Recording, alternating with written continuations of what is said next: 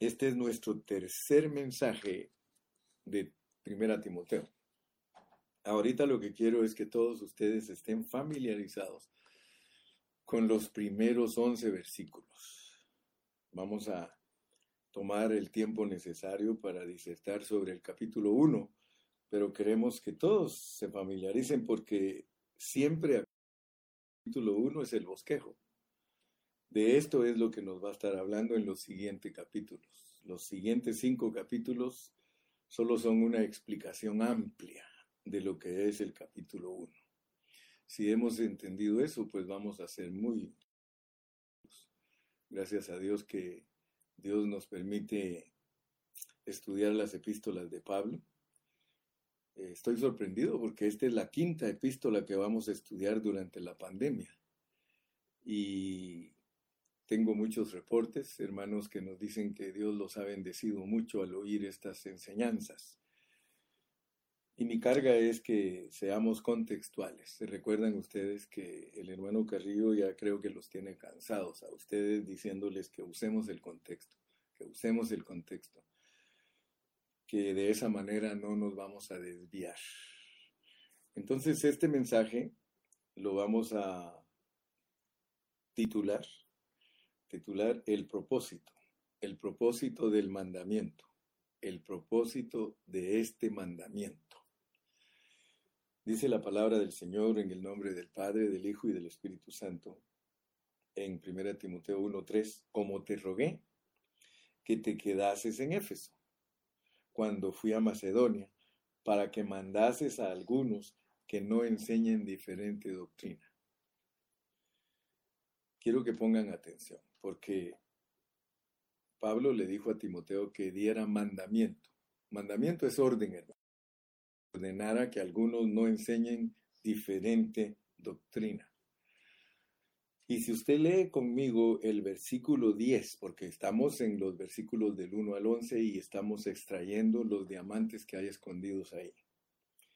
Dice que la ley, la ley, si se usa legítimamente, es muy buena. Ya en otros mensajes hablamos lo que es usar la ley. Porque la ley solo sirve para marcarle a los pecadores. Y aquí está del versículo 8 al versículo 10 la manera que le marca la ley a los pecadores.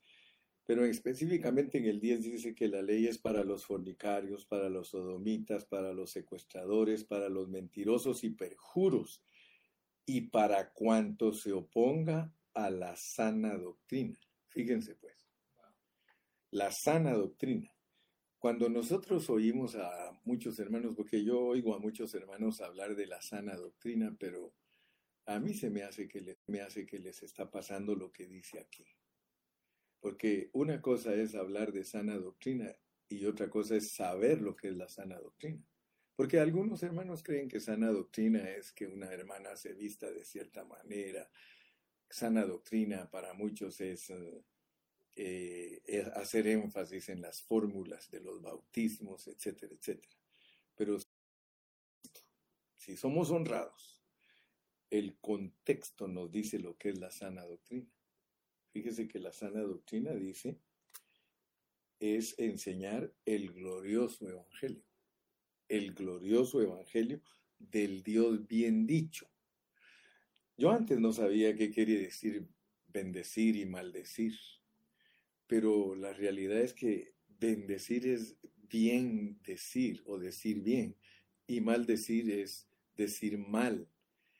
Ahora, lo que yo estoy impresionadísimo es de esto, hermanos, que el apóstol Pablo, el perito arquitecto, nuestro maestro, el que Dios puso que nos enseñe, dice que enseñar diferente doctrina es blasfemia. Y eso nos debe de asustar, hermano. Yo por muchos años he enseñado la palabra de Dios y le he tenido que pedir perdón a Dios porque muchas cosas yo no las enseñé bien. Y eso es blasfemia. Mira lo que dice en el versículo 20. Habla de dos personas que Pablo es muy súper franco, porque para mencionar nombres uno, no ve que a veces hay un dicho que decimos los mexicanos, no se dicen nombres para no ofender. Pero a mí me llama la atención la franqueza de Pablo que él dice de los cuales son Himeneo y Alejandro, a quienes entregué a Satanás para que aprendan a no blasfemar. Hermanos, mi preocupación es grande, porque si nosotros los siervos de Dios enseñamos cosas distintas, nosotros estamos blasfemando. Pero tristemente nosotros blasfemamos hasta sin darnos cuenta. Porque enseñar otra cosa, enseñar distinto. O sea que si somos diez pastores y los diez enseñamos distinto, ahí hay blasfemia, hermano. A veces la palabra blasfemia a muchos los asusta. Ay, ¿qué será esa palabra? Parece que fuera una señora bien perrona, ¿no? ¿Verdad? La, la blasfemia. Pero la realidad es que la blasfemia, hermano, es enseñar cosas diferentes a las que Dios manda que uno enseñe. Y por eso cuando hablo de blasfemar, hermano, y de enseñar mal, su fuente es el diablo. Usted puede ir hasta Génesis y en Génesis usted encuentra a Eva, que a Eva la cuestionó Satanás. Le dijo que Dios os ha dicho. O sea que Dios le dio un mandamiento a Adán y a Eva que no comieran del árbol de la ciencia del bien y el mal. ¿Y qué pasó? Vino el diablo y les dijo, ah, con que Dios os ha dicho que no comáis. O sea que quiero que ustedes se den cuenta que el primer blasfemo es Satanás. Porque blasfemar, hermanos, es cambiar lo que Dios ha mandado que uno haga. En este caso, mire, cómo te rogué que te quedases en Éfeso cuando fui a Macedonia para que mandases algunos que no enseñen diferente doctrina. Ese es un mandamiento, hermanos. Y ese mandamiento, mire, ¿de qué sirve que seamos ¿De qué sirve que seamos doctores en teología y que estudiemos las cartas pastorales? Porque primera, segunda de Timoteo, Tito y Filemón, todos los teólogos bautizaron esas epístolas como las cartas pastorales, las epístolas pastorales. Se supone que esas epístolas son para regularnos a nosotros los siervos de Dios. Y por supuesto que es aplicable a todo cristiano, porque todos los cristianos somos predicadores. Ok, entonces, fíjese lo que dice aquí, ni presten atención a fábulas y genealogías interminables que acarrean disputas. Ayer les dije que examináramos el panorama de la situación de la iglesia del Señor en todo el mundo y nos daríamos cuenta que todos están en disputa. Debido a que todos predican cosas diferentes, doctrina diferente, enseñanza diferente, todos están en disputas. ¿Por qué? Porque todos están en competencia. Y eso es prohibido por Dios porque es un mandamiento. Y lo que más me sorprende a mí, y se recuerdan que les dije y se los voy a volver a mencionar hoy para que lo refresquemos. ¿Se recuerdan ustedes que les dije que yo tuve que preguntarle a Dios? Porque cuando yo estoy enseñando la palabra, yo le pregunto a Dios porque puede ser que la riegue yo mismo, tratando de usar los contextos y tratando de ser hermenéutico. Hermenéutico es algo hermético. Bien, esa palabra hermenéutica es una palabra que se usa para una ciencia que sirve para interpretar Biblia con Biblia, pero eh, viene del hermetismo. O sea, hermético es algo que está bien cerrado, no, no fácilmente se puede eh, eh, penetrar algo a ello, es hermético. Entonces, la Biblia es hermética, no se le puede penetrar cosas que la vayan a contradecir, pero tristemente el descuido de nosotros y la falta de, de responsabilidad de nosotros, nosotros resultamos enseñando otras cosas. Pero yo les decía que le preguntaba a Dios, Dios mío, yo quiero presentarme delante de tu pueblo con eso que aprendí con Cayetano, de que tenemos una responsabilidad delante de Dios, una responsabilidad delante de los hermanos y una responsabilidad delante de la palabra. Entonces yo le preguntaba a Dios por qué el apóstol Pablo incluyó a la mujer aquí en este contexto. Y si ustedes se dan cuenta, la parte fuerte es el versículo 12 del capítulo 2 que dice, porque no permito a la mujer enseñar.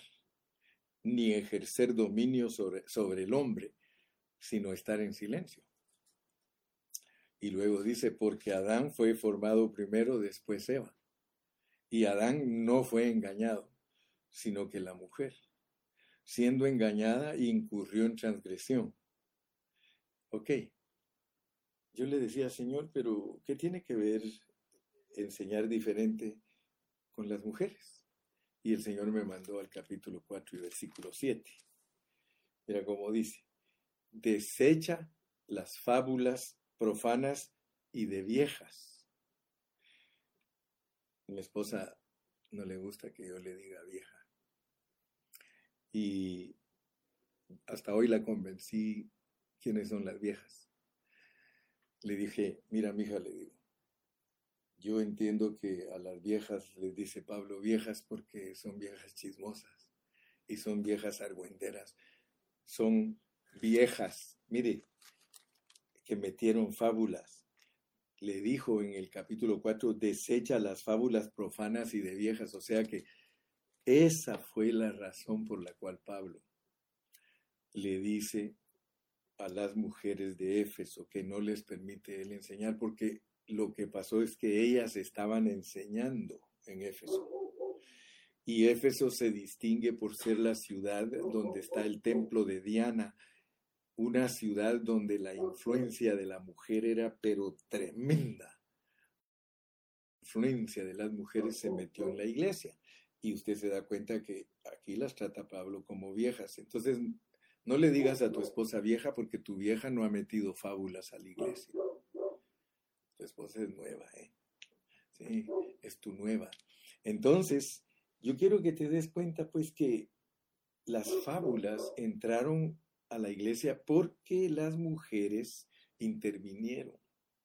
Ahora hay una razón por la cual Dios pone este incidente aquí en las diferentes enseñanzas porque es las blasfemias, es cambiar lo que Dios ha dicho que se tiene que hacer.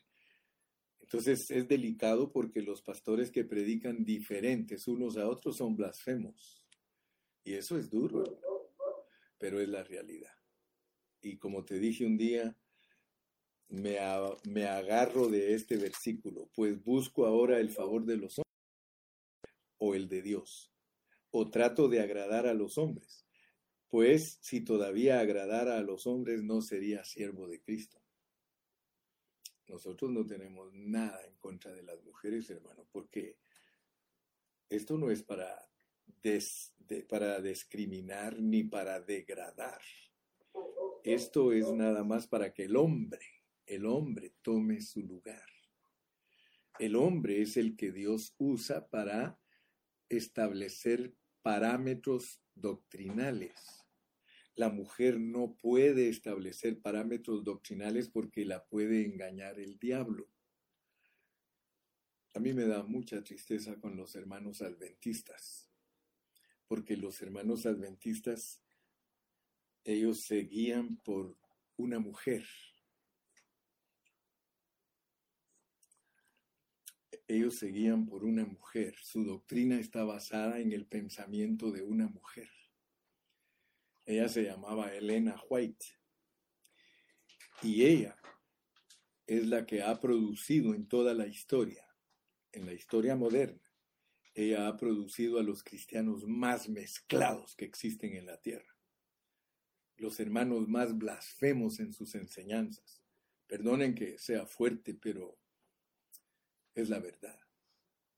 Entonces, tenemos que entender pues que Dios quiere usar y por eso en el capítulo 3 establece ancianos, varones y establece diáconos. Ahora, diaconizas, sí pone Dios. Profetizas, pone Dios.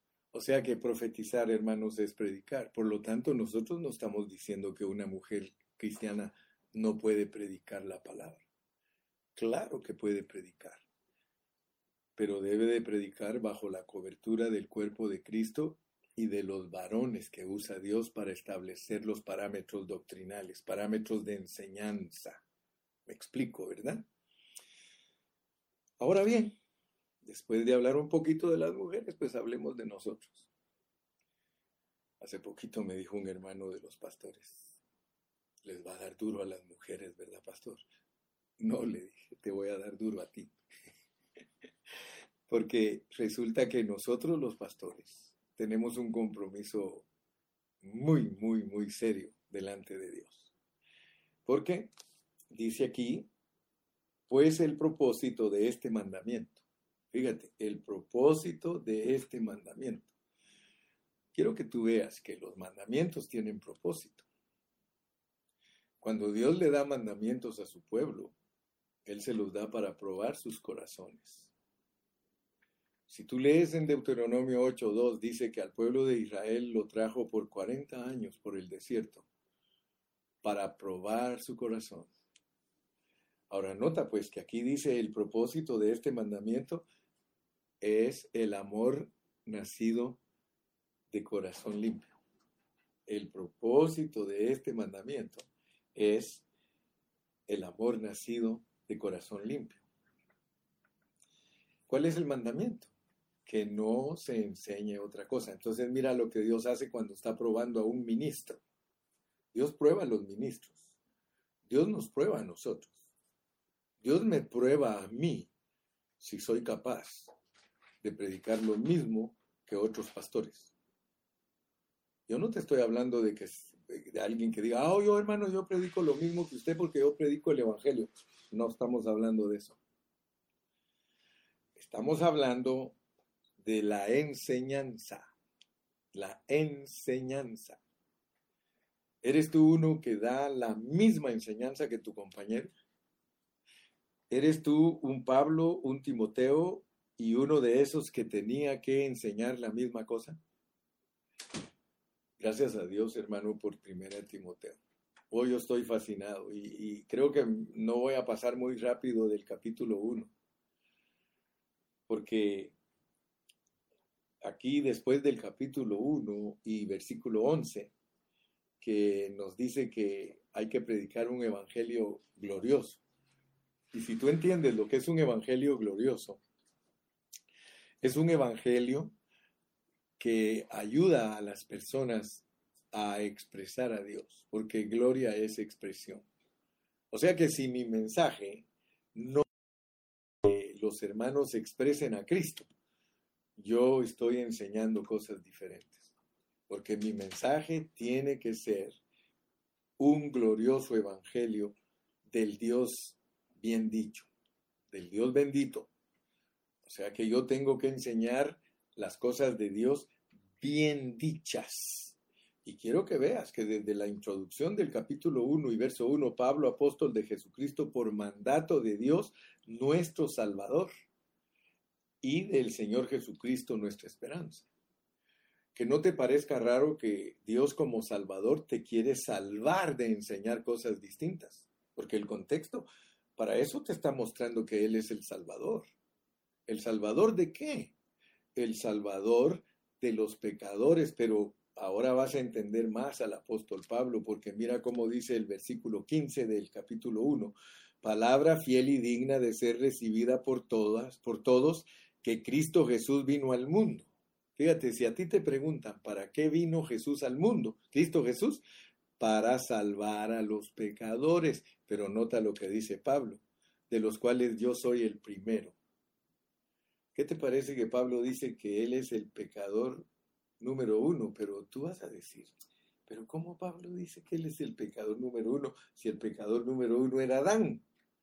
No, Adán se hizo pecado porque amaba a Eva, pero tienes que entender por qué aquí en Primera de Timoteo Pablo dice que él es el primer pecador. Mira, dice, yo soy el primero. Y eso me llamó a mí la atención porque fíjate que el contexto, el contexto dice que, que Jesucristo vino a salvar a los pecadores. Pero ¿a qué pecado se refiere Pablo aquí? Porque si tú vas a Génesis 1, el pecado de Adán fue comer del fruto prohibido. Ahora, ¿a qué pecado se está refiriendo aquí Pablo? Te dije que vamos a estudiar hermenéuticamente, vamos a estudiar bajo contexto. Ese es el error de muchos cristianos que al estudiar los libros de la Biblia no se basan al contexto de la Biblia, entonces no pueden dar el mensaje del libro. Van a dar un mensaje a veces todo van a decir, ah, es que yo creo que aquí dice, no hermano, no tienes que estar adivinando. El contexto aquí de que Pablo es el, el primer pecador, te lo puedo garantizar que bajo contexto se está refiriendo a que él era el perro número uno. Él era el perro número uno. Eh, ¿De dónde saqué esa expresión? De Gálatas. En Gálatas dice que los falsos hermanos eran perros, mutiladores de la carne. Ahora, los llamó perros a los fariseos. Entonces, yo quiero que tú veas que él se está refiriendo aquí, en este contexto, a un hombre pecador, pero ¿quién se puede imaginar que un religioso es pecador, hermano? Y eso es lo que muchos hermanos no entienden. Vamos a Gálatas capítulo 1 para refrescarnos.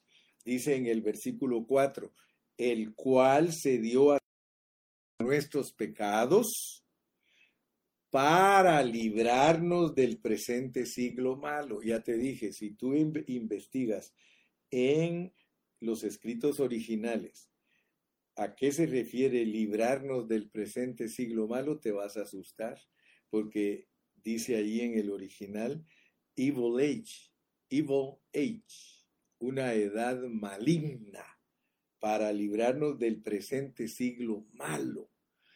El presente siglo malo lo usa Pablo para hablar de los que guardan la ley.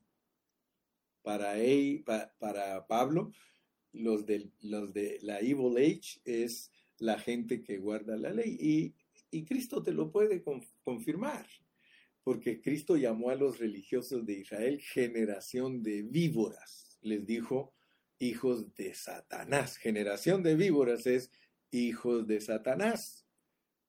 Ahora, para mucha gente, pues esto asusta, pero así está escrito en la palabra. Claramente, en el contexto, nos pone en la ley.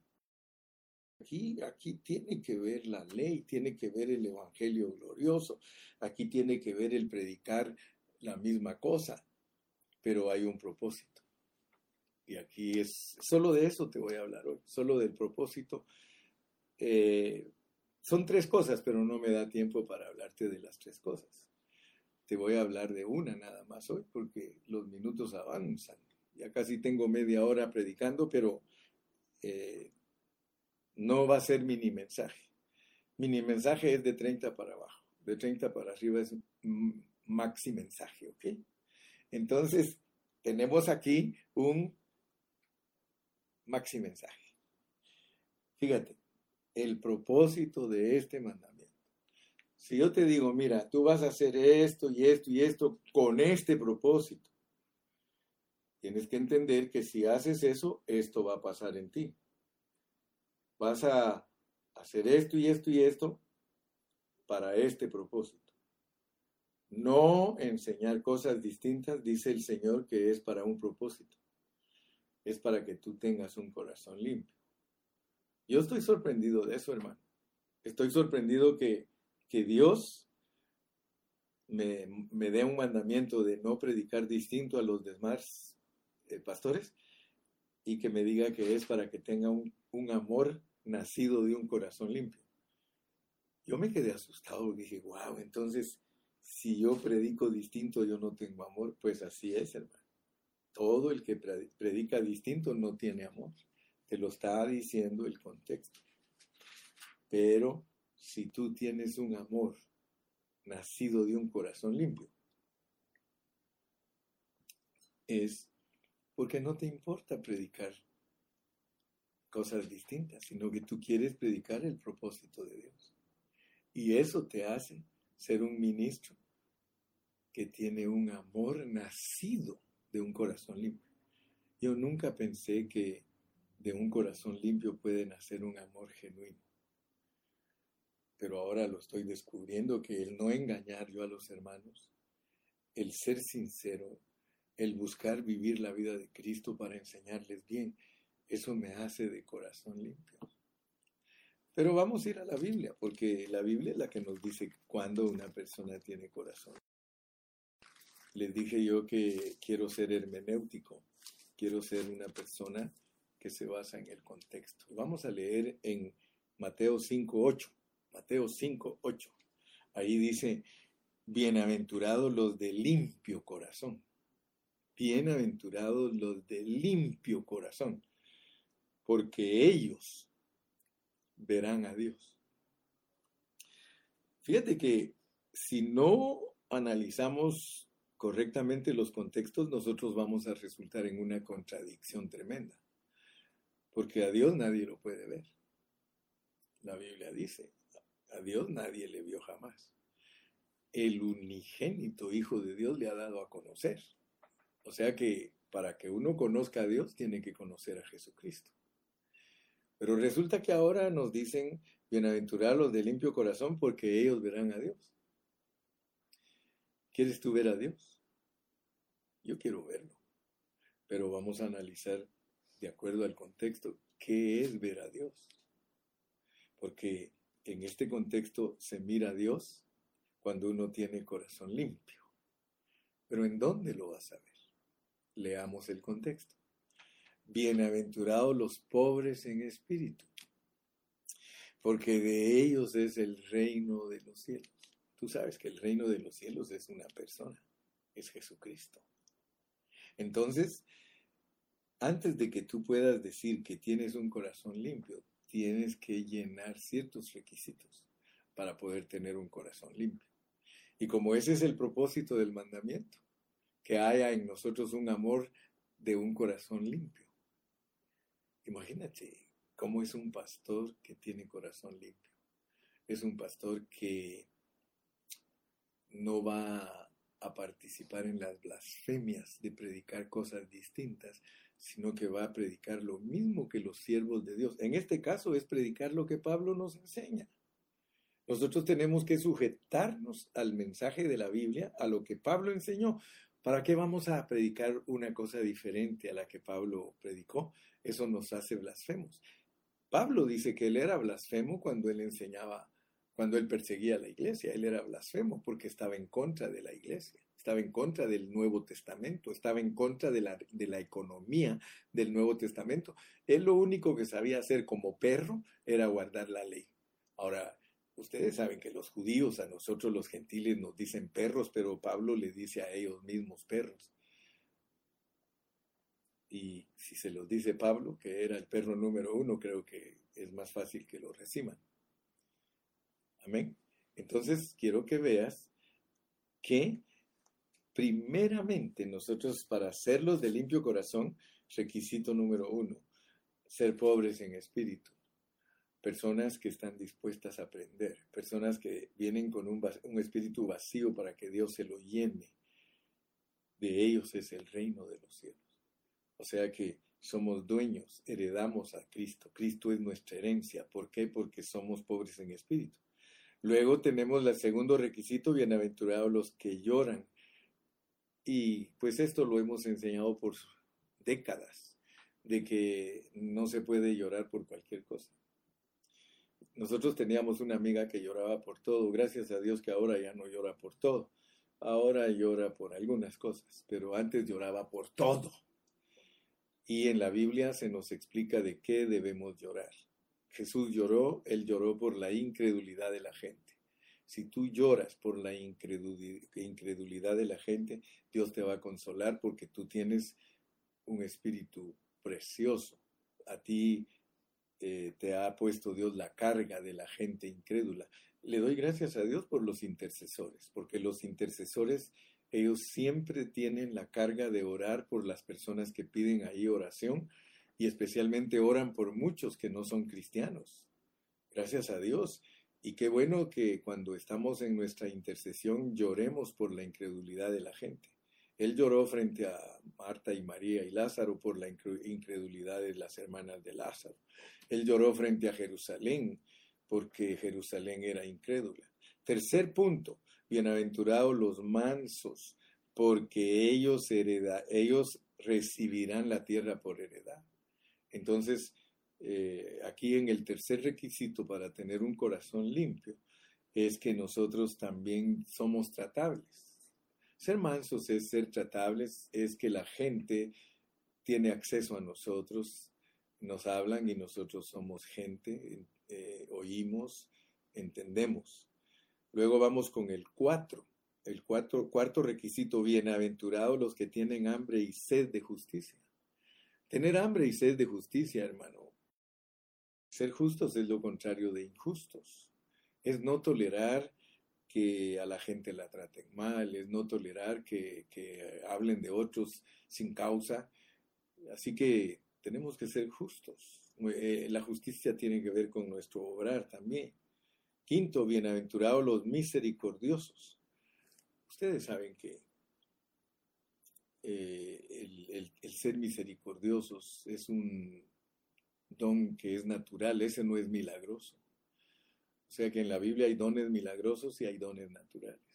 Los dones milagrosos Dios se los da a las personas inmediatamente, no tienen que andar bregando con tantas cosas, pero los dones naturales se aprenden por madurez.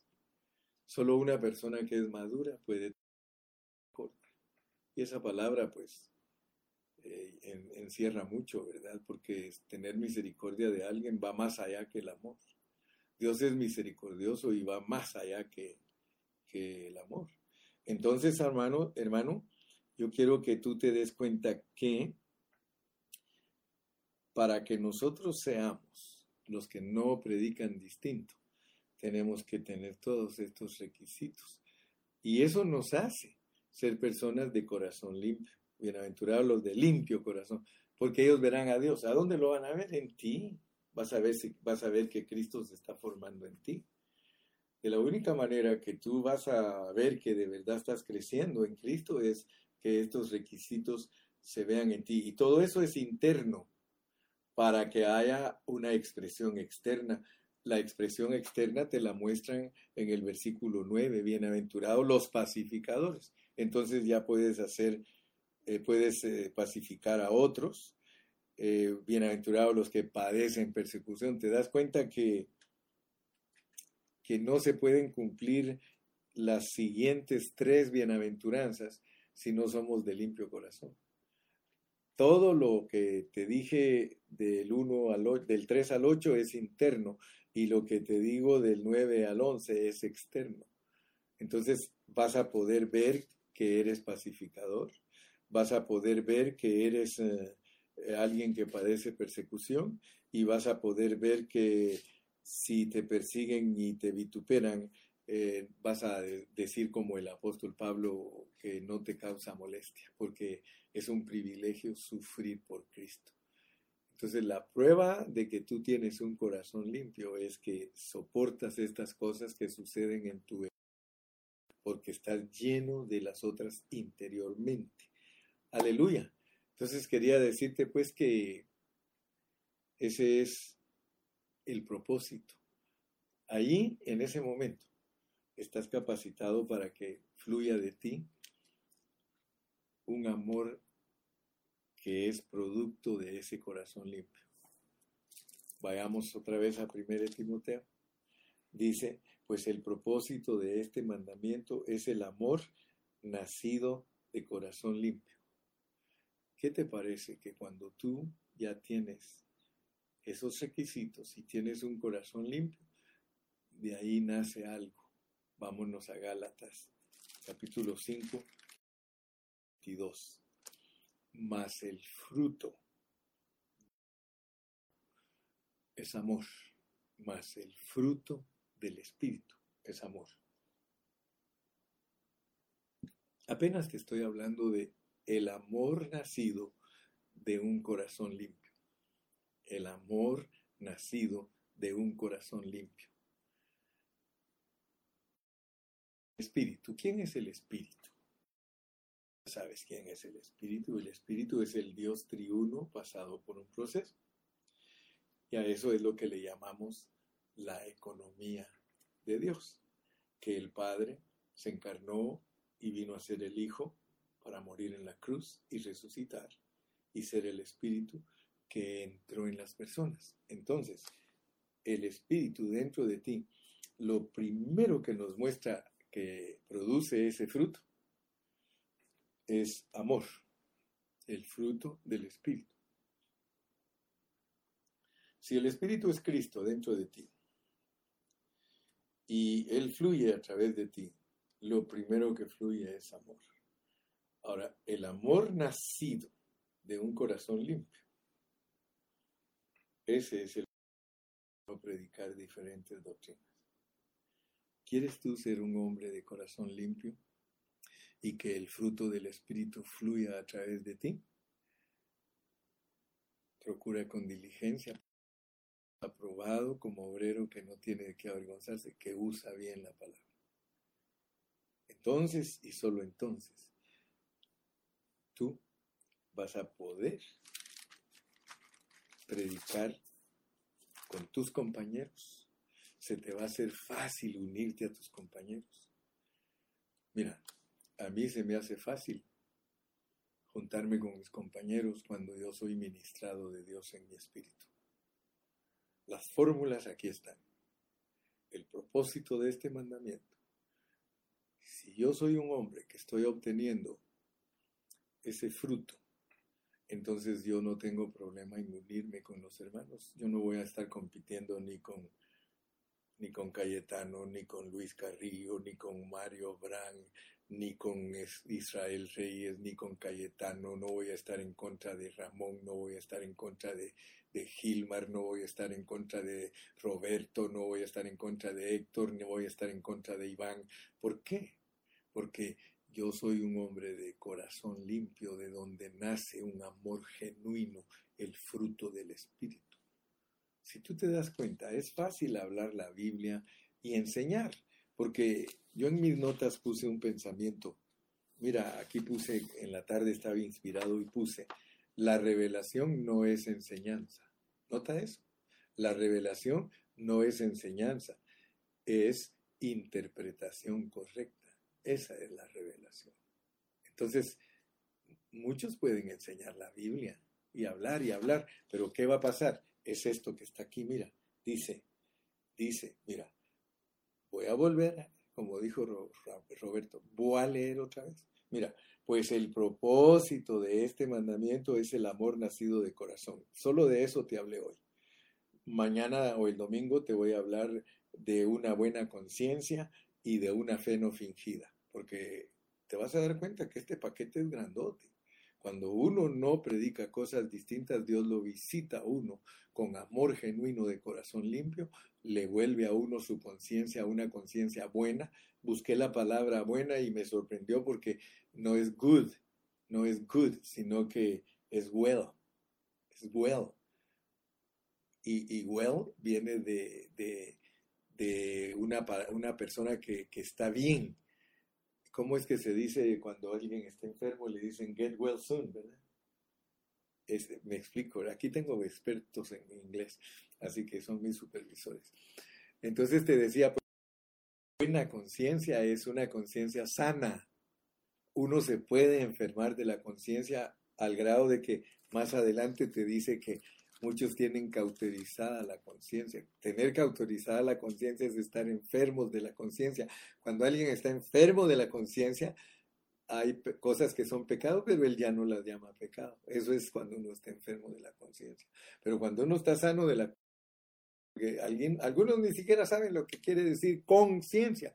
Quiere decir con conocimiento. Con conocimiento. Entonces, mira lo que les pasa a los que se desvían. Mira, dice el verso 6, de las cuales cosas, desviándose alguno. ¿De qué se desvían? Se desvían de un corazón limpio y un amor nacido de corazón limpio, se desvían de una buena conciencia y mantienen una fe fingida. ¿Qué les pasa a ellos? Hay un castigo.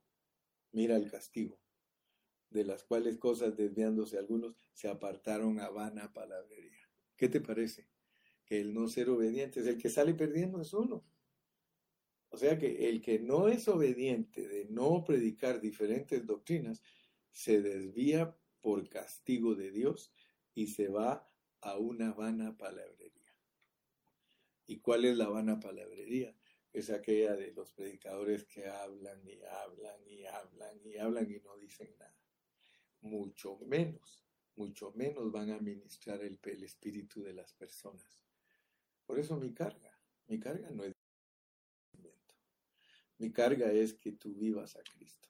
Mi carga es que yo viva a Cristo, así te transmito Cristo y podemos ser vencedores. Aleluya. ¿Y qué más te digo? Dice que queriendo ser doctores, los que se van a la palabrería, queriendo ser doctores de la ley sin entender ni lo que hablan ni lo que afirman. Mira qué castigo más grande recibe uno al ser soberbio. Se pierde uno en conceptos y ya no puede uno bendecir a la gente. Lo tremendo es que Dios después va a juzgar nuestro trabajo. Yo quiero, humildemente, el día que esté delante de mi Señor, que me diga, buen siervo, en lo poco fuiste fiel, en lo mucho te pondré. Esa es mi carga y gracias a Dios.